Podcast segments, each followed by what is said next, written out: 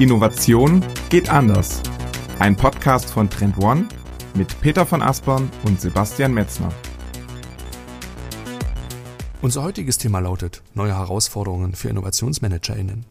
Und im ersten Teil sprechen wir über das Aufgabenprofil der Innovationsverantwortlichen, das über die letzten Jahre immer größer geworden ist. Wir fragen nach den Ursachen und werfen im zweiten Teil einen Blick auf die neuen Herausforderungen. Denn Innovationen sind längst in sämtliche Unternehmensbereiche vorgedrungen. InnovationsmanagerInnen werden zu Schnittstellenverantwortlichen, die eine Vielzahl von Maßnahmen orchestrieren müssen. Themen wie Nachhaltigkeit und Digitalisierung erfordern dazu ein hohes Tempo. Innovationsprojekte werden zu Sprintetappen. Am Ende des Podcastes geben wir euch drei Tipps, wie Innovationsverantwortliche mit den neuen Herausforderungen besser umgehen können. Also nur mitten rein in Folge 36. Herzlich willkommen zum führenden Innovationspodcast Innovation geht anders. Mit mir, Peter von Aspern aus Hamburg und wie immer zugeschaltet aus Berlin ist ist Sebastian Metzner und auch von mir ein herzliches Willkommen in dieser Folge. Peter, was mir auffällt heute ist, wir nehmen seit langer Zeit mal wieder eine Folge nur zu zweit auf. Wo treffe ich dich heute an? Ja, stimmt. Heute mal wieder äh, zu zweit. Ich bin heute tatsächlich bei uns äh, im Hamburger Büro in äh, Bahrenfeld und ähm, äh, freue mich sehr zu sehen, dass auch schon so viele Kolleginnen auch wieder so den, den Weg ins Büro suchen und uns wieder so ein bisschen Leben hier in die heiligen äh, Hallen einkehrt. Das ist äh, auf jeden Fall sehr schön zu sehen. Und wie ist der Unterschied zwischen Homeoffice und Büro? Merkt man das? Ja, ja, natürlich. Also ich finde schon, dass, ähm, dass es einen großen Unterschied macht, tatsächlich, ähm, ja, also hier die Teammitglieder persönlich einfach zu sehen und auch diese, diese, diese zufälligen Begegnungen zu haben halt. Weil du führst jedes Mal, finde ich, wenn man im Büro ist, Gespräche, die du sonst nicht geführt hättest. So. Und das, das finde ich immer sehr, sehr ähm, bereichernd tatsächlich. Tatsache, ne? Ich lasse mich ja manchmal sogar zu der These hinreißen, dass ich sage, über, über Teams mit anderen MitarbeiterInnen zu sprechen, sind das dann wirklich so Kollegen? Weil Facebook-Freunde sind ja auch keine Facebook-Freunde, mal ganz platt gesagt so, ne? Also, hat man vielleicht in Zukunft auch einen anderen Ausdruck für die Bezeichnung von Mitarbeitern, die man nur virtuell kennt? Oder ist das alles eins? Ich weiß es nicht, ist vielleicht eine spannende Frage, auf die wir heute vielleicht nochmal zu sprechen kommen, denn unser heutiges Thema lautet die neuen Herausforderungen für InnovationsmanagerInnen. Mhm. Lass uns zum Anfang nochmal mit dem Hintergrund anfangen, weswegen wir auf diesen sehr sprechenden Titel gekommen sind, weil das hat tatsächlich ganz, ganz viel mit uns, Trend One, auch als Firma zu tun. Ja, im Grunde ist es tatsächlich so, dass auch vor dem Hintergrund der Corona-Pandemie, die ja die ähm, viel besagte katalytische Wirkung auf die unterschiedlichsten Themen äh, gehabt hat, das im Grunde eben auch auf das Innovationsmanagement als solches zutrifft. Und wir auch hier eben sehen, dass sich hier sehr viel ähm, verändert hat, was quasi ähm, ja die das Aufgabenprofil und die Breite und Tiefe der Tätigkeiten im Innovationsmanagement angeht. Und ja, für uns als äh, Taiwan ist natürlich ähm, äh, extrem wichtig, also genau wie für jedes andere Unternehmen ja auch, seine ähm, Kunden und seine Zielgruppe sehr gut zu kennen. Und dazu gehören natürlich die Innovationsmanager beziehungsweise die Innovationsverantwortlichen. Und da hat sich eben auf der Seite tatsächlich extrem viel getan. Das ist in der Tat richtig, ne? Wir haben, Peter, ne, auch im Führungskreis von Trend One intern, auch natürlich durch die Corona-Krise ausgelöst, viel, viel angestoßen, viel verändert, viel auch interne Innovation vorangetrieben. Und eins der wichtigsten Projekte war es in der Tat, sich an diese veränderten Kundenbedarfe und auch an die an ein direkteres Verhältnis zu den Kunden viel näher ranzurobben, würde ich mal so sagen. Also das interne Projekt, über das wir so ein bisschen sprechen, ist einfach, dass wir gesagt haben, wir müssen einfach verstehen, was unsere Kunden, was die Innovationsmanager draußen umtreibt, was sind, das sind deren Probleme in der aktuellen Zeit, worauf kommt es denen an, welche Engpässe haben sie und ja, haben uns dazu durchgerungen, auch bei uns nochmal so einen systematischen Prozess dann aufzusetzen, der natürlich an den Touchpoints, wo wir als Trend One mit unseren Kunden in Kontakt kommen, die Probleme genau wahrnimmt sie natürlich auch ein Stück weit trackt und festhält, dass wir die analysieren, routinemäßig und dass wir die natürlich auch dann auswerten und, und umsetzen. Einfach um zu merken, ja, was sind eigentlich die Probleme der, der InnovationsmanagerInnen da draußen um dann auch Lösungen am Start zu haben und nicht Angebote zu forcieren, die ja gar nicht aus Kundensicht notwendig sind. Ne? Das ist das im Kern zusammengefasst, was wir so in dem letzten Dreivierteljahr sehr, sehr intensiv hier mit mhm. vorangetrieben haben. Ja, absolut. Und das ist natürlich auch, auch für uns, ähm, auch genauso für eben auch äh, die meisten anderen Unternehmer draußen, dass natürlich auch wir da so ein iteratives Vorgehen gewählt haben und natürlich auch verschiedene Hypothesen dann aus genau diesen Erkenntnissen, die du gerade beschrieben hast, natürlich auch ähm, verprobt haben und uns jetzt ja immer mehr sozusagen diesem, diesem gewünschten ähm, Zielbild annähernd einfach eine sehr, sehr passgenaue ähm, Lösung zu liefern, beziehungsweise einfach die, auch diese Option halt zu haben, auf unterschiedliche Bedarfe halt sehr gezielt ähm, einzugehen. Und natürlich ist es so, dass wir natürlich ähm, auch aufgrund unserer ähm, beratenden Tätigkeit natürlich per se eh immer schon sehr nah an den Kunden, unseren Kunden ähm, dran waren ne? und, und genau. natürlich auch schon gutes, gutes Bild hatten. Aber es ist eben tatsächlich so, wie du eben sagtest, dass eben gerade jetzt auch durch die durch die Pandemie und, und, und, und das Remote Working und, und, und auch ähm, ja, eben diese neuartigen Anforderungen an das Innovationsmanagement, da hat sich nochmal ganz viel ähm, getan hat, wo wir auch gleich im Vorgehen nochmal ein bisschen näher drauf eingehen wollen, worüber wir da eigentlich sprechen und welche ähm, Herausforderungen wir im Innovationsmanagement ähm, ja, aufgedeckt haben, beziehungsweise was sich da jetzt so aus unserer Sicht in den letzten ähm, ja, im letzten Jahr oder letzten zwei Jahren, kann man schon fast sagen, irgendwie ähm, getan hat. Absolut.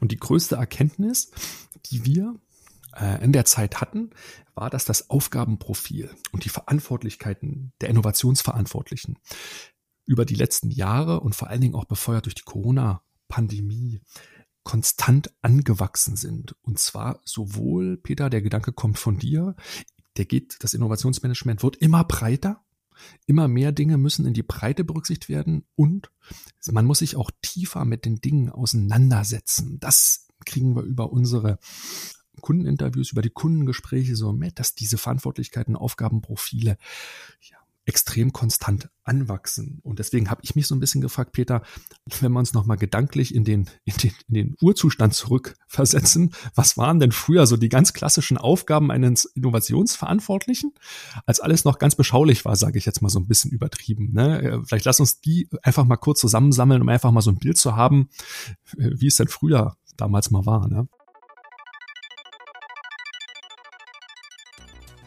Und an dieser Stelle ein kurzer Hinweis auf unseren Trendradar für den Mittelstand, den wir gemeinsam mit dem Bundesverband der deutschen Industrie, dem BDI, gemeinsam im September veröffentlicht haben. Dort findet ihr sechs Megatrends und 24 Makrotrends, die von über 150 Innovationsverantwortlichen aus dem Mittelstand bewertet wurden. Wer von euch also wissen will, was die einflussreichsten und disruptivsten Trends sind, kann sich den Trendradar auf trendone.com slash trendradar-mittelstand runterladen. Und zu dem Radar bieten wir euch im September auch zwei kostenlose Webinare an, in denen mein Kollege Thorsten Reder die Schlüsselergebnisse nochmal detailliert vorstellt. Thorsten erklärt dort auch anhand von vielen Praxisbeispielen, wie Unternehmen mit den Trendradaren arbeiten, um Ableitungen zu den wichtigsten Trends zu treffen und diese in Innovationsfelder zu überführen. Wer von euch also den Prozess von den Trendradaren zu den Innovationsfeldern erlernen will, sollte unbedingt an den Webinaren teilnehmen. Auf trendone.com slash Webinar könnt ihr euch euren Platz jetzt sichern. Den Link findet ihr auch nochmal hier unten in den Show Notes. Und jetzt wieder zurück in den Podcast. Ja, also genau, also man darf natürlich immer, also ähm, jetzt den Blick in die Vergangenheit auch nicht allzu sehr äh, verklären. Ja. Denn äh, klar, also es ist ja schon so, dass das quasi so ähnlich, ähnlich wie auch, auch ähm, im Produktmanagement so war natürlich Innovationsmanagement immer, immer schon sehr stark so eine, eine, eine Funktion, die extrem ähm, äh, abhängig war von unterschiedlichen Schnittstellen. Ne? Und, und deshalb entsprechend auch dieser Workload natürlich im Innovationsmanagement immer auch schon eher hoch war und, und das auch eine, auf jeden Fall eine sehr komplexe Position ist, die du da im Unternehmen hast. Das war auch schon natürlich vor Corona so, dass ja sehr viel ähm, Workload einfach angefallen ist und das, das ähm, Schwerpunkt ist natürlich immer ähm, zum einen das Innovationsprojekte halt zu initiieren, sie zu managen, durchzuführen, beziehungsweise auch dann ähm, Projektteams, die aus anderen äh, Bereichen im Unternehmen kommen, entsprechend da äh, anzuleiten, halt ähm, zu coachen, methodisch zu begleiten, ähm, entsprechend solche Projekte halt ähm, zu einem erfolgreichen Ende zu bringen. Also das heißt, ähm, das Thema ähm, ja, also Projektmanagement hat eine ganz große Rolle gespielt, tut es auch heute noch. Und auch das Thema Enabling ähm, sind so zwei ganz wichtige Säulen und ähm, darüber hinaus natürlich auch noch ähm, das Thema ähm, Partnerschaftsmanagement, das heißt eben zu schauen, welche, welche Unternehmen könnten halt ähm, Partner sein für Innovationsprojekte, wo müssen wir ähm, bessere Beziehungen pflegen, also auch zu Universitäten, Forschungseinrichtungen, natürlich auch zu Startups. Ähm, das sind Dinge, die das ähm, ähm Innovationsmanagement ähm, in der Vergangenheit auch schon sehr stark geprägt haben. Und ähm, die Liste lässt sich aber noch weiter fortsetzen, Sebastian, oder? Ja, ne, also wenn man nochmal ans Große geht, ne, dann ist auch in den letzten Jahren stark forciert worden, dass man mh, hm, zum Teil intern als auch extern natürlich versucht hat, digitale Geschäftsmodelle zu entwickeln und die auch bis hin zur Skalierung zu treiben, wieder zu inkorporieren. Das war auf jeden Fall auch ein großer Punkt. Den haben wir in der letzten Folge ja mit dem Dr. Felix Lau besprochen, wo es um die digitalen Innovation Units geht. Ähm, das war etwas, was sicherlich viel Raum bei Unternehmen eingenommen hat. Ähm, ja, es gab natürlich Themen, die mussten vor allen Dingen aus der Geschäftsführung heraus anrecherchiert werden. Da wurden dann verschiedene Research Paper dazu vielleicht geschrieben, ne? oder vielleicht waren es einfach nur die berühmten sechsseitigen äh, Dossiers, die man noch von Amazon sehr, sehr gut kennt. Ähm, mhm. Und natürlich schon immer auch die, die Kommunikation im gesamten Unternehmen, die das Innovationsmanagement wahrnehmen musste, verschiedene Eventformate vielleicht veranstalten, oder ähm, Foren ähm, zu etablieren. Manche Unternehmen haben auch so Future Rooms sich dann sozusagen in die Cafeteria oder in die, in die Entrees gestellt. Das waren schon so Dinge, die vor Corona natürlich eine gewisse Neuigkeitswert hatten, aber ja, das würde ich so sagen, Peter, kurz zusammengefasst waren einfach so Aufgaben, die, die ähm, in der guten alten Zeit, um es jetzt nicht zu verklären, weil du sprachst das schon an, so der berühmte Rückschaufehler, an den muss ich in, der, in dem Zusammenhang immer denken, ne? Äh, der die negativen Effekte so ein bisschen ausblendet. Aber ja, ähm, kurz zusammengefasst, das war der, der, der Urzustand. Ja, und zu diesem ähm, ja durchaus umfangreichen Aufgaben Portfolio äh, sind nun einige Dinge hm, hinzugekommen, beziehungsweise auch schon vorhandene Dinge ähm, haben sich in der Leistungstiefe einfach nochmal vergrößert. Da, da kommen wir auch gleich nochmal zu darauf, ähm, darauf zu sprechen, welche Punkte wir damit eigentlich ganz konkret meinen und welche konkreten Dinge sind denn jetzt eigentlich nun auch ähm, dazugekommen. Und im Grunde, äh, Sebastian, du hast, du hast halt so ein schönes Bild mitgebracht, ähm, was so ein bisschen auch mal diese Situation äh, sehr, sehr anschaulich äh, beschreibt. Ich muss, muss, muss ein bisschen lachen, weil ich dieses Bild hier auch gerade sehe. Ja, wir, wir haben natürlich hier so ein Vorbereitungsdokument, so ein Vorbereitungspad und da habe ich dann natürlich, um das visuell so ein bisschen zu veranschaulichen, wie die Gesamtsituation so im Innovationsmanagement ist, habe ich dieses berühmte Bild des äh, Märchens der Gebrüder Grimm, äh, der süße Brei dort mal reinkopiert. Ne? Also der Topf, der auf dem Herd steht und nicht mehr aufhört zu kochen und der Brei läuft erst über den Rand des Topfes, dann in das ganze Zimmer, dann quillt es aus dem Fenster. Das ist so ein bisschen das Gefühl, was, was ich und Peter ähm, in der jetzigen Situation haben, was ja, die Anforderungen, die an InnovationsmanagerInnen gestellt wird, einfach ein Stück weit visualisiert, dass ähm, diese, diese Fülle an Aufgaben extrem breit und immer tiefer zu werden scheint und der Topf mit dem Brei nicht mehr aufhört zu kochen und immer noch und immer noch und immer noch was nachkommt. Mhm. Ja, das zeigt für mich so ein Stück weit ähm, die Überforderung, die vielleicht damit einhergeht, weil den Topf kann man irgendwie nicht mehr abstellen. Ne? Aber Peter, lass uns vielleicht noch mal schauen, was sind denn eigentlich die Ursachen, dass jetzt diese ja. Fülle an Aufgaben entstanden ist? Ja, ja, absolut. Also ja, auf jeden Fall sehr, sehr beeindruckendes äh, Bild tatsächlich also sicherlich sind, sind die, die Hauptursachen natürlich, ähm, also zum einen jetzt auch durch, durch die Pandemie natürlich sehr stark angeschoben, dass man schon sagen kann, dass Innovation als solches immer stärker auch in den, ins Zentrum der Unternehmen gerückt ist, einfach als ähm, essentielle und überlebensnotwendige Funktion einer, eines gut funktionierenden Unternehmens.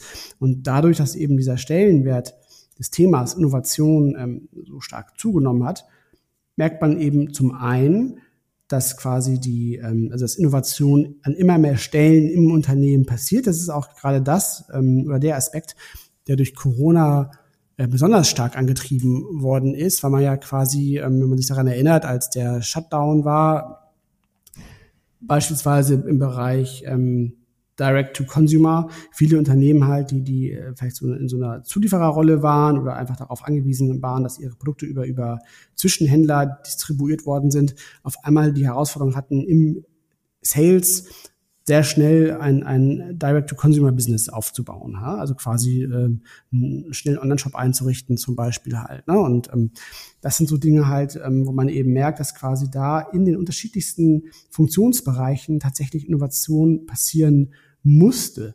Und jetzt kann man natürlich denken, ja, das ist doch super, das entlastet ja total die, die äh, Innovationsbereiche, weil jetzt wird das ja auch an anderer Stelle gemacht.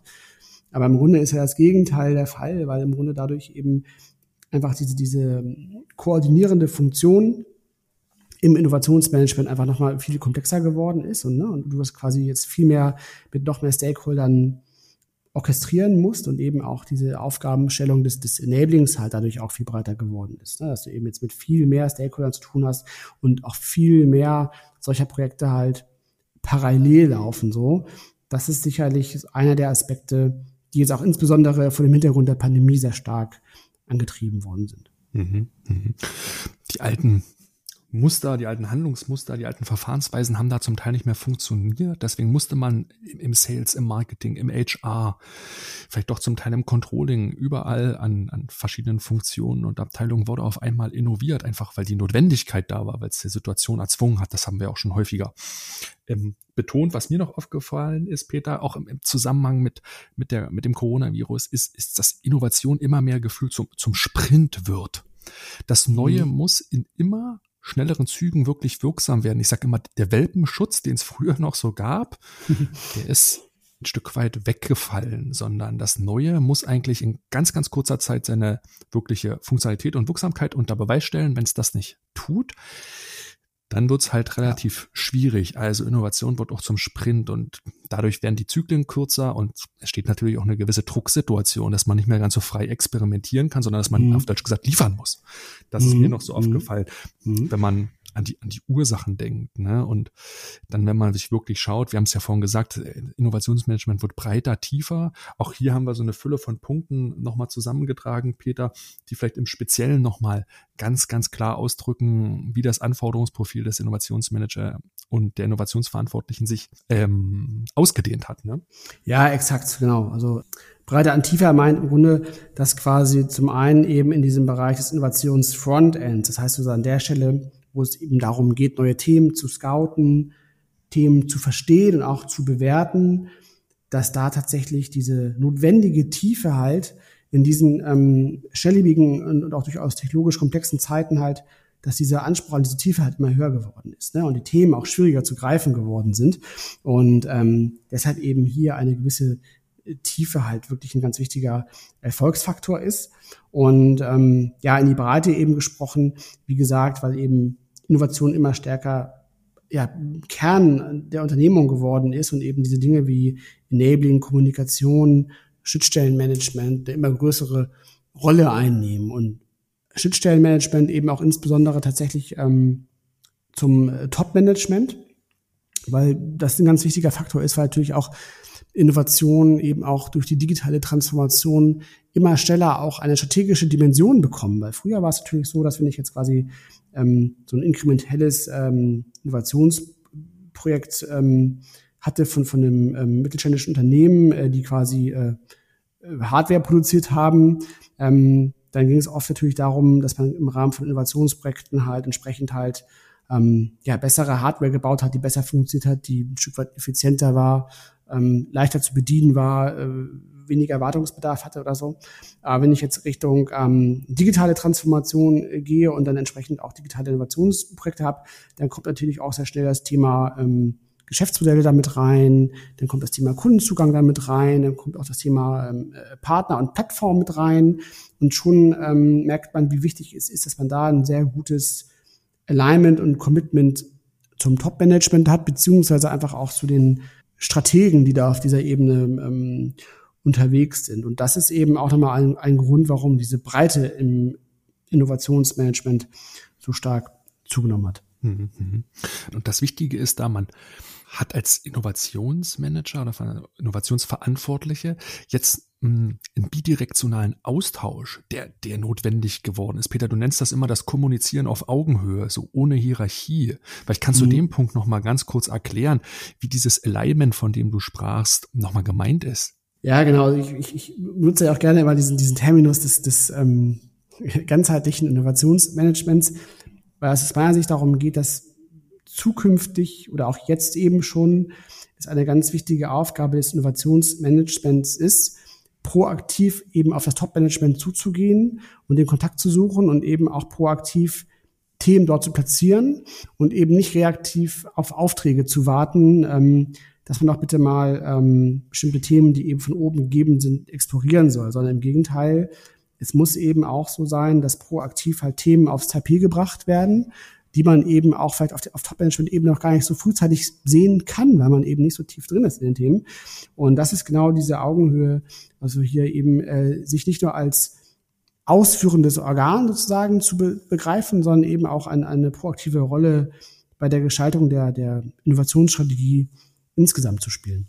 Hm. Diese berühmte Vorreiterrolle, die das Innovationsmanagement einnehmen muss. Und das ist natürlich auch so eine der, der großen neuen Herausforderungen für das Innovationsmanagement, wenn ich dich da richtig verstehe.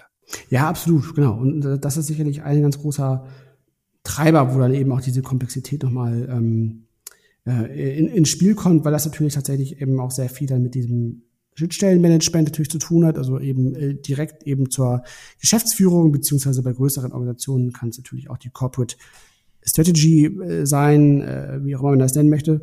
Und ähm, ja, und damit einhergeht natürlich auch, dass man quasi sich ja auch selber so ein bisschen in diese Position erst erbringen muss, ne? als Innovationsverantwortlicher ähm, oder Verantwortliche, entsprechend halt auch schon vorher eben durch, durch proaktives Kommunizieren im Grunde halt auch diese eigene Kompetenz in diesen Feldern auch intern sichtbar zu machen, sich auch als Ansprechpartner für solche Themen nicht nur beim Top-Management zu positionieren, sondern auch bei den anderen Fachbereichen natürlich. Aber ähm, da steckt natürlich schon so ein Weg dahinter, den man gehen muss, um quasi auch zu so einem äh, proaktiven Player ähm, in so einer Organisation zu werden. Das kann man ja natürlich nicht von heute auf morgen äh, mhm. so umsetzen. Ja, ja. 360-Grad-Kommunikation fällt mir da gerade so ein Stück weit ein. Ne? Also in sämtliche Richtungen, nach oben, nach unten, nach links, nach rechts. Du musst top vernetzt sein und darfst jetzt nicht so eine Service-Center-Mentalität haben. Exakt. Hybrides Arbeiten ist eine andere Herausforderung in, in dem Fall, weil natürlich die Digitalisierung und die Remotisierung von Arbeit heute ein großes Thema ist. Und da fällt natürlich auch das digitale Innovationsmanagement drunter. Das heißt, die mhm. Prozesse, die ich vielleicht früher an Kanban-Boards zum Beispiel in den Büros hatte, ne, vom agilen mhm. Arbeiten her, die, die muss ich jetzt in verschiedene Softwarelösungen packen. Ich brauche ein, ein gutes Tool oder ich brauche ein ganzes Toolset eigentlich, was mir diese Digitalisierung von verschiedenen Prozessschritten ermöglicht. Im Grunde ist es tatsächlich so, dass, dass das hybride Arbeiten oder auch das, das also Remote Working per se dich dazu zwingt, tatsächlich Dinge ein Stück weit zu, zu formalisieren, ne? weil du quasi eben so Sachen, die du vorher vielleicht in so einer ähm, analogen Umwelt, sage ich jetzt mal, also äh, vor Ort im Büro, konnte man natürlich auch viele Dinge ganz gut vielleicht informell handeln halt, ne? eben durch, durch schnelle Absprachen äh, an der Kaffeemaschine auf dem Flur, man hat irgendwie vielleicht genau so, so, so ein Kanban-Board an der Wand gehabt und ähm, man hat ja auch die Möglichkeit, einfach permanent äh, ad hoc zu kommunizieren. Und das ist natürlich jetzt weg, weggefallen für die meisten von uns. Und ähm, du bist halt gezwungen, quasi eben in, in, in dieser hybriden Situation halt mehr Formalisierung einzuführen, um die Dinge noch am Laufen zu halten. Und, und ähm, wenn du eben dann anfängst, digitale Tools einzusetzen, setzt das natürlich immer voraus, dass du in irgendeiner Form von Prozess arbeitest, weil Tools bilden halt immer Prozesse ab so. Ja, und, und das ist genau der Punkt, ähm, den du angesprochen hast. Und, und äh, das ist natürlich tatsächlich so die Herausforderung, die auch noch dazu gekommen ist jetzt. Mhm. Und ähm, du hast auch noch einen weiteren Punkt jetzt mit reingebracht, der vielleicht jetzt auch nochmal auf so eine inhaltlichere Ebene geht. Also vielleicht so ein bisschen dieser Aspekt, den wir ähm, vorhin auch mit der Tiefe der Aufgabenstellungen beschrieben haben. Und zwar ähm, auch große Blockbuster-Themen, sage ich mal, wie zum Beispiel halt Nachhaltigkeit. Ich glaube, das ist natürlich jetzt in diesen Zeiten ein absolutes Überthema. Ne? Ähm, wie kann ich als Unternehmen nachhaltiger werden? Das heißt, den kompletten Produktions- und zum Teil auch Ressourcenkreislauf so gestalten, dass er zum kreislauffähigen ähm, und niemals endenden äh, Cycle quasi wird. Ne? Was ist mit dem ganzen Thema äh, CO2-Footprint, ähm, Primär-, Sekundärenergie spielt eine ganz große Rolle in verschiedenen Branchen. Also Nachhaltigkeit ist zu so einem totalen Überthema und, und dadurch auch ein Hygienefaktor geworden, an dem jedes Unternehmen, jedes Innovationsmanagement einfach nicht mehr vorbeikommt. Und auch in kürzester Zeit, wenn man nicht schon länger an dem Thema dran war, weil es einfach die, die Branche oder das Unternehmen von sich heraus mitgebracht hat, jetzt für jedes Unternehmen einfach mega, mega relevant geworden ist. Weil auf der einen Seite ist ein Hygienefaktor, der nicht mehr wegzudenken ist. Du kannst nicht nichts machen, und es sind natürlich auch extreme Wachstumspotenziale damit dann im positiven Sinne verbunden, die man als Unternehmen natürlich in dem Fall heben will. Auch der Thorsten hat das ja in der vorletzten Folge zum ganzen Thema Trendradar für den Mittelstand nochmal ausgedrückt ähm, dass hier wirklich eine Vielzahl von neuen Märkten auch entstehen wird. Und er hat es ja so ein Stück weit ähm, gleichgesetzt mit dem sechsten Kontrativzyklus, Peter. Wenn du dich da noch dran erinnern kannst, ja. ne, der kommen könnte. Die wachsenden ja. ähm, Ökologie- und Gesundheitsmärkte. So hat das ausgedrückt. Ja, exakt. Also im Grunde tatsächlich ist es halt so, dass wir ähm, vielleicht auch wie immer im Innovationsmanagement in so einem Ära unterwegs sind, wo, wo es tatsächlich einfach äh, viel zu tun gibt. Und ja, das Thema Nachhaltigkeit ist tatsächlich, eines der großen Themen oder vielleicht auch einfach Anforderungen, ähm, die eben zu Recht auch an Unternehmen äh, vermehrt gestellt werden und eben so einen exogenen Druck auch ähm, auf Unternehmen ähm, ausübt, innovativer zu werden und, und neue Verfahren zu entwickeln, wie du eben schon sagtest, Richtung Kreislaufwirtschaft und so und so weiter. Ne? Also das ist ja auch äh, absolut, ähm, also eigentlich eine total positive Entwicklung, aber klar, es heißt eben auch an der Seite mehr Workload, weil eben da nochmal einfach eine weitere Anforderung hinzukommt. Und ähm, ein weiteres Thema, was auch sehr inhaltlich geprägt ist und was wir auch als große Herausforderung sehen oder auch Anforderung an das Thema Innovationsmanagement ist das aktive, die aktive Früherkennung oder das aktive Risikomanagement, um eben rechtzeitig Anzeichen von, von aufkommenden ähm, Disruptionen zum Beispiel auf Geschäfts-, Geschäftsmodellebene oder auf technologischer Ebene ähm, zu erkennen und hier wirklich auch, ähm, da wir alle wissen, dass eben diese Diffusion von neuen Geschäftsmodellen und Technologien immer schneller passiert, entsprechend auch diese Früherkennung immer früher auch erfolgen äh, sollte, ähm, weil es eben auch sehr schnell zu spät sein kann. Und das ist eben auch absolut eine große Herausforderung, hier wirklich in diesen, diesen ähm, sehr schnell drehenden Zeiten hat wirklich permanent zu tracken, was passiert da draußen, wo entstehen für uns ähm, ja auf der einen Seite natürlich neue Chancen, aber eben auch Risiken, die unser aktuelles Setting sozusagen gefährden können. Also das auf jeden Fall auch ähm, eine sehr wichtige Funktion. Mhm. So ein gesundes Maß an Paranoidität, ne? Also so immer befürchtet, es könnte was sein, das treibt natürlich an, aber es, es, es, es übertreibt vielleicht auch manchmal. Also da das richtige Setting, das richtige Risikomanagement ähm, zu finden, den Blick nach draußen zu haben, die Faktoren richtig dabei zu haben, ist sicherlich dann nochmal zu einer Anforderung geworden. Ich muss immer an diesen Sicherheitscode denken. So früher konnte der Innovationsmanager eher wie so ein Künstler, wie so ein Freigeist irgendwie äh, agieren. Jetzt hat er auch noch die Funktion des Sicherheitscodes so übernommen, der ein gewisses Risiko auch abpuffern muss. Aber um noch einen Schritt weiter zu gehen, Peter, vielleicht, du hast gerade schon gesagt, was mir ebenfalls beim Thema Tiefe auffällt, ist, dass hm, nicht nur das Thema Nachhaltigkeit ein wahnsinnig inhaltlich geprägtes Thema ist, was Anforderungen stellt, sondern im Gesamten die Innovationen immer hochtechnologischer werden und auch immer immaterieller werden. So konnte man mhm. zumindest früher noch Dinge wirklich fühlen, tasten, sehen und verstehen. Heutzutage geht es wirklich um künstliche Intelligenz, heute geht es um das ganze Thema Quantencomputing, es geht um Biotechnologie, Nanotechnologie, das ganze Thema Genetik spielt eine ganz, ganz große Rolle mit CRISPR-Cas9, die Blockchain, alles ist ein Stück weit unsichtbarer, intangibler geworden. Und das hat natürlich damit zu tun, dass ich wirklich, wirklich mit diesen Hochtechnologien ganz spezialisiert auseinandersetzen muss, denn die mhm. Innovationspotenziale entstehen ja hier nicht an der Oberfläche, sondern wirklich in der Tiefe. Und ähm, dass man sich wirklich zwingen muss, diese Themen zu verstehen, zu durchdringen, Innovationspotenziale offenzulegen und wirklich hier eine ganz, ganz klare Evaluation zu machen von dem, was da wirklich möglich ist. Und das passiert nicht, indem man sich zwei Fachbücher anliest und im Internet so ein bisschen querliest, sondern das ist wirklich ja auch eine sehr, sehr forschungsnahe schon Tätigkeit. Ne? Das, also, dass da Innovationsverantwortliche auch mitreden können, inhaltlich gut aufgestellt äh, sind, ist auf jeden Fall zu wird immer, immer schwerer, meiner Meinung nach. Und an dieser Stelle ein kurzer Hinweis auf unsere Cloud-Lösung, den Trendmanager, den ich euch schon einige Male hier im Podcast vorstellen durfte. Der Trendmanager ist das strategische Werkzeug für eure Innovationsarbeit und hilft allen Innovationsverantwortlichen bei der Digitalisierung von Innovationsprozessen.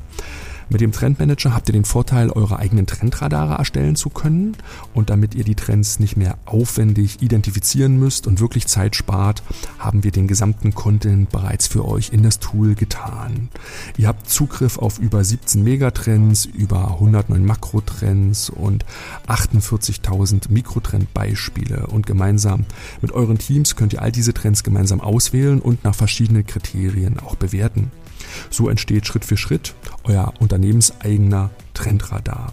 Als Orientierungsgeber ist der Trendradar das wichtigste Werkzeug im Umgang mit Trends und das spiegeln uns auch eine Vielzahl von unseren Kunden wie BMW, Stiel oder Cardex.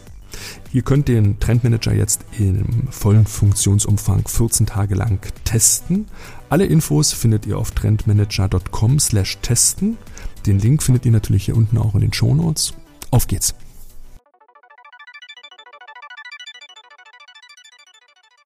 Ja, ja, ja, absolut. Und es hat natürlich im Grunde drei Konsequenzen. Ne? Also die erste ist natürlich das, was du gerade schon sagtest, dass es einfach immer auch schlichtweg zeitintensiver wird, sich mit diesen Dingen auseinanderzusetzen, um, um sie wirklich auch ganzheitlich zu verstehen und auch wirklich dann auch bewerten zu können. Was sind da jetzt für meine Organisation die Chancen und Risiken genau in diesen Themenfeldern so? Ähm, und zweitens treibt es aus meiner Sicht auch stark diesen Aspekt, dass Innovation sehr schnell auch immer strategischer wird, weil zum Beispiel eben auch die die Ressourcen, die eine Organisation aufwenden muss, um auf solchen anspruchsvollen Themenfeldern mitzuhalten, die werden natürlich auch immer größer und, und, und können dann schnell auch eine, eine, eine Skalierung erreichen, wo es eben eine strategische Frage ist, ob man darauf setzen will. Und der dritte Punkt ist aus meiner Sicht auch, dass das Thema Kooperation aus diesen Gründen für viele Organisationen immer wichtiger werden wird. Ne? Dass du eben merkst, okay, das sind halt so grundlegende technologische Herausforderungen, die du halt, wenn du jetzt nicht gerade ein sehr großer sehr großer Tanker bist, bist du in der Regel darauf angewiesen, tatsächlich ähm, Kooperationspartner dafür zu suchen. Und ähm, das ist wiederum auch so ein Thema, wo es eben gleichzeitig tatsächlich in die Tiefe und Breite geht, weil du eben, wie gesagt, einmal diese sehr, sehr anspruchsvollen Themen hast, die du wirklich tief ausleuchten musst, um sie zu verstehen. Und auf der anderen Seite musst du eben auch dann wirklich den, den, den Weg zu den Entscheidern in der Strategie suchen, um da eine gemeinsame Haltung zu diesen äh, Themen für die Organisation äh, zu definieren, weil sie eben oftmals ein, eine Dimension dann äh, haben können, die du halt kleinteilig im Innovationsmanagement alleine gar nicht beantworten kannst. Und zeitgleich hast du dieses Paradigma der, der Offenheit, ne? dass du wirklich Dadurch, dass du in Innovationsnetzwerken, Partnerschaften denken musst, in diesem berühmten Ökosystem, musst du dich zu einer gewissen Offenheit zwingen, was früher alles hinter verschlossenen Tieren und unter vielleicht auch strikten NDAs gelaufen ist, musst du heute viel, viel offensiver und partnerschaftlicher begleiten. Und das ist, denke ich, mhm. auch ein großes Umdenken, auch einfach etwas, was sich in den täglichen Handlungen so zeigt, dass man nicht mehr hinter verschlossenen Türen innovieren kann, sondern ähm, die Innovation so ein Stück weit auf den, nicht auf dem Marktplatz, aber nach, vor die Tür geräumt wird. Und damit umzugehen, ist für verschiedene Verantwortliche sicherlich auch sehr schwer, weil natürlich mit Innovation auch immer dieser unfaire Vorteil verbunden wird, mhm. den man dann gefühlt nicht mehr hat oder zu verlieren droht. Und ja, das, das beschäftigt natürlich einen im Geist. Ne? Ja, absolut. Und das ist natürlich auch so in der, in der Gesamtschau. Ähm ja, auch so ein bisschen, bisschen, bisschen nervig, ehrlich gesagt, ne? weil du hast einfach, das haben wir jetzt ja gerade hergeleitet, ähm, da eine ganze Menge an neuen Anforderungen, die einfach auf Innovationsverantwortliche einprasseln. Ne? Wir haben es ja eben vorher schon mal beleuchtet, die hatten irgendwie eh schon immer viel zu tun. Und jetzt sind einfach wirklich nochmal ähm, also so vielfältige Dinge da hinzuaddiert worden, auch natürlich durch, durch äußere Umstände, sei es eben durch den technologischen Wandel, sei es durch digitale Transformation, sei es durch durch äh, Corona, was dann wirklich ähm, also zu, zu einem zu einem großen äh, ja einen großen Berg an, an Anforderungen ähm, ähm, kumuliert ist, ähm, dass man sich da wirklich fragen muss, okay, wie, wie soll ich denn das eigentlich als Innovationsverantwortlicher hier noch in den Griff bekommen? Muss ich jetzt irgendwas weglassen oder wie, wie soll ich jetzt damit umgehen oder muss ich jetzt ähm, müssen wir jetzt noch äh, zehn weitere Personen einstellen, was ja auch oft nicht, nicht realistisch ist. So.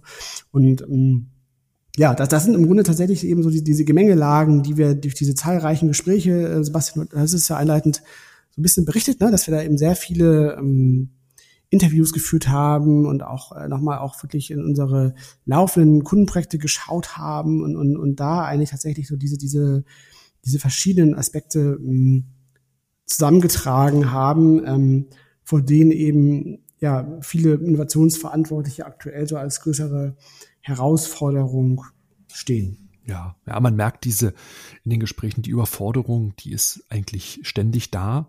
Man hat nur noch das Gefühl, dass es mehr wird und dass man wirklich kaum noch was weglassen kann. Also das geht ja damit einher, dass man sich auch wirklich fragt, ja, die Lösung wäre ja ganz einfach, Peter. Wir, wir lassen einfach die, die und die Dinge weg. Aber das geht leider ehrlich gesagt nicht. Man kann natürlich Nein sagen, muss dann mit den Konsequenzen leben, aber dass man durch Reduktion jetzt eine Aufgabenlast mindern kann, das funktioniert nicht, sondern man muss auf einem anderen Punkt ansetzen.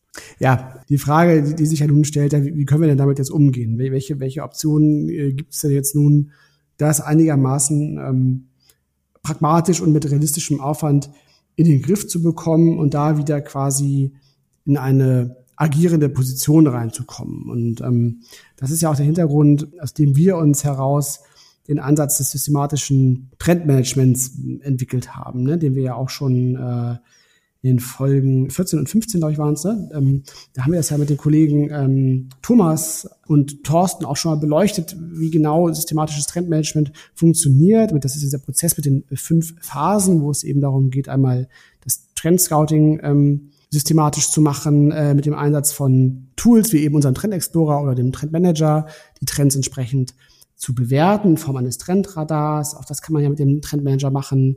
Dann entsprechend dann auch die ähm, Schlussfolgerungen zu ziehen und entsprechend Innovationsfelder abzuleiten, also da auch diese strategischen Impulse zu liefern, die Dinge nach innen zu kommunizieren und eben immer wieder auch in einer in einem Update-Prozess quasi zu reviewen und auf den neuesten Stand zu halten. Und genau dieser Ansatz der soll im Grunde auch auf die schon vorhandenen Prozesse, die ihr vielleicht schon bei euch im Innovationsmanagement habt, einzahlen. Das Ziel ist ja jetzt nicht primär, dass wir sagen, ähm, wir wollen jetzt hier ein neues Prozessmonster namens Trendmanagement bei euch etablieren, sondern ganz im Gegenteil. Das systematische Trendmanagement ist ja ein Ansatz, der ganz gezielt auf schon vorhandene Prozesse einzahlt und hier entsprechend auch durch seine ähm, Systematik für Entlastung sorgen soll. Ne? Weil wir eben zum einen das Thema ähm, Scouting halt sehr gut bedienen können. Das könnt ihr eben entsprechend auch ein Stück weit externalisieren. Das ist ja auch der Ansatz, den wir mit Trend One ähm, ein Stück weit ja auch bedienen mit unseren Services, dass wir euch dabei helfen, diese Umfeldbeobachtung vorzunehmen. Das könnt ihr aber auch mit anderen Quellen machen oder auch noch andere Quellen ergänzen. Ne? Also da gibt es ja vielfältige Möglichkeiten und entsprechend auch ähm, dann über den Ansatz des Trendradars entsprechend ja einfach sehr gute Werkzeuge zu haben, die euch an verschiedenen Stellen eben helfen. Also eben zum einen dabei ähm, Entscheidungsvorlagen zu liefern, für auch vielleicht die, die, für den Dialog mit der Unternehmensstrategie, um ein gutes Werkzeug zu haben, und auch ein gutes Narrativ zu haben, um nach innen zu kommunizieren. Also man kann wirklich mit, mit diesen ähm, mit diesen wenigen Werkzeugen sehr viel erreichen tatsächlich und deshalb sind sie auch so effektiv. Ähm, sie können auch dabei helfen, wenn, wenn ihr ad-hoc Research-Aufträge habt aus dem Vorstand, dass, dass bestimmte Themen exploriert werden sollen. Auch dann kann quasi dieser, dieser Workflow des systematischen Trendmanagements hier für echte Entlastung sorgen. So. Und das sind so ein bisschen die Themen halt, mit denen wir uns jetzt auch dem letzten, letzten Jahr, kann man eigentlich schon sagen, beschäftigt haben und ähm, ja, da immer wieder auch neu iteriert haben und, und, und versucht haben, das noch passgenauer ja, zu entwickeln in Form eben von, von Format und Ansätzen, um tatsächlich wirklich ja, für eine operative Entlastung auf der einen Seite zu sorgen, aber eben auch um mehr, mehr ähm, Fähigkeit auch ähm, oder die Fähigkeit, Checker zu unterstützen, auch proaktiv halt so Themen in die Organisation rein zu kommunizieren. Mhm. Häufig ist es in der Tat so, ich glaube, es gibt zwei unterschiedliche Arten so von Unternehmen oder Reifegraden, könnte man sagen. Die einen, die immer sehr anders bezogen gearbeitet haben, Peter, und noch gar keine ja. Prozesse haben. Mhm. Für die ist es ehrlich gesagt ein Stück weit einfacher, in, in das systematische Trendmanagement hineinzufinden, solche einfachen Prozessschritte, Werkzeuge aufzubauen. Das ist tendenziell auch sehr, sehr wirksam. Das lindert eigentlich sofort den Schmerz, aber mhm. es hat natürlich eine gewisse Nachlaufzeit. Also es macht sich jetzt nicht alles ganz, ganz schnell von heute auf morgen, sondern man muss die ganzen Dinge auch Stück für Stück halt so machen. Das heißt, dass ich das Thema in den Griff bekomme, ist auf jeden Fall immer noch ähm, eine Sache, die über mehrere Monate geht. Das andere das, der andere Reifegrad in dem Fall ist Unternehmen, die schon eine gewisse Anzahl von Mitarbeitern und Prozessschritte haben. Für die ist das systematische Trendmanagement immer etwas, was so gefühlt so on top kommt. Und das ist eigentlich mh, hm, ja. fast schon ein Glaubenssatz, der nicht so existiert. Denn es ist eigentlich wichtiger, dass man sagt, so alles klar, welche bestehenden Arbeitsschritte, Prozesse, die wir haben, können eigentlich durch eine effektivere Vorgangsweise quasi ersetzt werden. Und aus unserer Wahrnehmung ist es auch, dass man um Gottes Willen äh, jetzt nicht dann sofort wieder Schritt eins, Schritt zwei, Schritt drei, Schritt vier so rangeht und alles machen will, sondern dass man sich gezielt eigentlich die Dinge ähm, und die Schwachstellen, die Engpässe herausnimmt, an denen man anfängt. Also ein Thema, am Anfang betrachten. Und wenn das läuft, ein zweites Thema betrachten und so quasi die bestehenden Prozesse, die man im Unternehmen hat, mit Hilfe des systematischen Trendmanagements ein Stück weit ähm, optimieren kann. Und vielleicht, Peter, lass uns noch mal drei Tipps mhm. heute noch mal mitgeben, wo wir sagen würden, das sind vielleicht die drei Dinge, die ihr in euren Prozessen optimieren solltet mit Hilfe des systematischen Trendmanagements. Das ist eh, also um das noch einmal kurz noch ähm, zu ergänzen, tatsächlich auch ganz wichtig, dass man wirklich ähm, das so gestaltet und auch so implementiert, dass eigentlich wirklich auch möglichst schnell einen, einen spürbaren operativen Mehrwert erzeugt. Ne? Denn das hat, darüber hatten wir ja auch schon eben gesprochen. Das ist natürlich jetzt diese lange Atem, dass man sagt, na ja, wir machen jetzt erstmal hier irgendwie ein halbes Jahr lang äh, rödeln wir hier so ein bisschen im Verborgenen rum und, und, und dann äh, wird schon irgendwas Brauchbares äh, entstehen das darf natürlich auf keinen Fall so die Prämisse des Handels sein, sondern es geht schon wirklich auch darum, sehr schnell, sehr konkrete Ergebnisse zu produzieren in diesen einzelnen Phasen, eben sei es zum Beispiel so der erste interne Trendreport oder, oder so, so, so ein Trendradar, was eben so, so Artefakte sind, die man dann wirklich auch ähm, in überschaubarer Zeit dann produzieren kann, um wirklich auch ähm, schnell ähm, spürbare Mehrwerte zu produzieren. Und das ist genau auch ähm, ja, jetzt bin ich schon ein bisschen so in diesem, praktischen Teil ähm, angekommen. Und du hast ja eben von drei, drei äh, konkreten ähm, Tipps gesprochen, die wir nochmal euch so gerne mitgeben möchten. Und das eine ist natürlich einfach auch ähm, ja so ein bisschen auch der Kern ähm, und der Sinn von systematischem Trendmanagement, dass man entsprechend halt auch durch den Einsatz von, von Methoden nach vollziehbare Ergebnisse produziert. Ne? Dass du eben, wenn du jetzt quasi zum Beispiel einen Trendradar hast, dann auch immer nachvollziehbar ist, wie wurden diese Themen eigentlich bewertet? Warum haben wir eigentlich entschieden, dass, dass bestimmte Trends wichtiger hm, als andere sind? Ne? Und ähm, das gleiche gilt auch dann für Innovationsfelder. Wenn ich jetzt dann hingehe und sage, ähm, ich, ich halte daraus Innovationsfelder für meine Organisation ab, dann ist es immer ganz wichtig, ähm, ja, da eine klare Nachvollziehbarkeit zu haben und auch klare, äh, definierte Entscheidungsgrundlagen zu haben, damit man immer wieder nachvollziehen kann, wieso haben wir uns eigentlich dafür entschieden, jetzt dieses Innovationsprojekt zu machen. Ach so, richtig, genau, weil wir haben uns ja entschieden, dass dieses Innovationsfeld für uns von hoher Relevanz ist. Und das haben wir entschieden auf Basis unter anderem ähm, des Trendradars, das uns ja gezeigt hat, dass bestimmte Themen eben für unsere Organisation halt extrem wichtig sind und auch das schon in einem überschaubaren Zeitraum. Und so hat man dann eben eine sehr schöne ja, Beweisführung, die eben auch intern für die Kommunikation total wichtig ist, um eben auch transparent und nachvollziehbar zu machen, wo man sich, warum man sich auf bestimmte Themen committed hat. Mhm. Und ist natürlich diese strategische Dimension des Innovationsmanagements, die heute benötigt wird, um wie vorhin gerade ähm, darüber gesprochen, in die Geschäftsführungsebene, in die Strategieabteilung zu kommunizieren, um die Augenhöhe zu erreichen, um auch die Gestaltungskraft zu erreichen. Wenn du diese mhm. Substanz mhm. und dieses Fundament mit den Innovationsfeldern, mit den Trendradaren, mit diesen klaren, nachvollziehbaren Entscheidungen hast, dann fällt es dir natürlich viel, viel leichter in der Organisation, wie wir es vorhin gesagt haben, auch zum Gestalter zu werden, Peter. Ne? Das ist ja. der, der große Benefit. Und aus unserer Wahrnehmung ist es tatsächlich so, dass das Selbstbewusstsein der Innovationsmanager, der Innovationsverantwortlichen drastisch steigt, wenn die diese Argumentationsgrundlage einfach im Ärmel haben. Ja, absolut. Und das, das ist natürlich auch ein ganz wichtiges Werkzeug, was eben auch genau die Innovationsverantwortlichen enablen soll und auch anschl selber anschlussfähig macht, genau an die Unternehmensstrategie, dass man genau damit eben Werkzeuge hat und Entscheidungsgrundlagen hat, mit denen man eben auch selber proaktiv Themen auf die Agenda setzen kann und auch dann die Werkzeuge hat, schlüssig und überzeugend zu formulieren, warum man sich mit diesen Themen näher beschäftigen sollte. Und das, das passt auch zum zweiten wichtigen Aspekt, ähm, den wir euch noch mitgeben möchten. Und zwar ist das das Kriterium der, der objektiven Kommunikation. Also da geht es im Grunde darum, dass wenn man ähm, gerade auch, wenn man jetzt neue Themen entdeckt hat und vielleicht persönlich ganz, ganz ähm, begeistert ist von diesen ähm, neuen Möglichkeiten, Opportunitäten, die sich da ähm, aufzeigen, da entsprechend wirklich diese eigenen Glaubenssätze durch ähm, Daten zu setzen. Ne? Also nicht in Adjektiven sprechen, sondern wirklich in, in versuchen, möglichst äh, in objektiven Daten zu sprechen und überall, wo es geht, zu versuchen, durch Fakten zu objektivieren, warum man ganz konkret glaubt, dass bestimmte Themen für die Organisation von einer hohen Relevanz sind. Weil das macht es eben dann auch wirklich ähm, intern natürlich auch leichter, darüber zu streiten und, und zu argumentieren und zu kommunizieren, wie man da ähm, möglichst objektiv, ähm, so sprachlich, aber eben auch fachlich äh, datengestützt unterwegs ist. Peter, kommen wir nochmal zum dritten und letzten Punkt in der Reihe. Und das haben wir überschrieben mit dem kontinuierlichen und wiederkehrenden Routine schaffenden Punkt. Ne?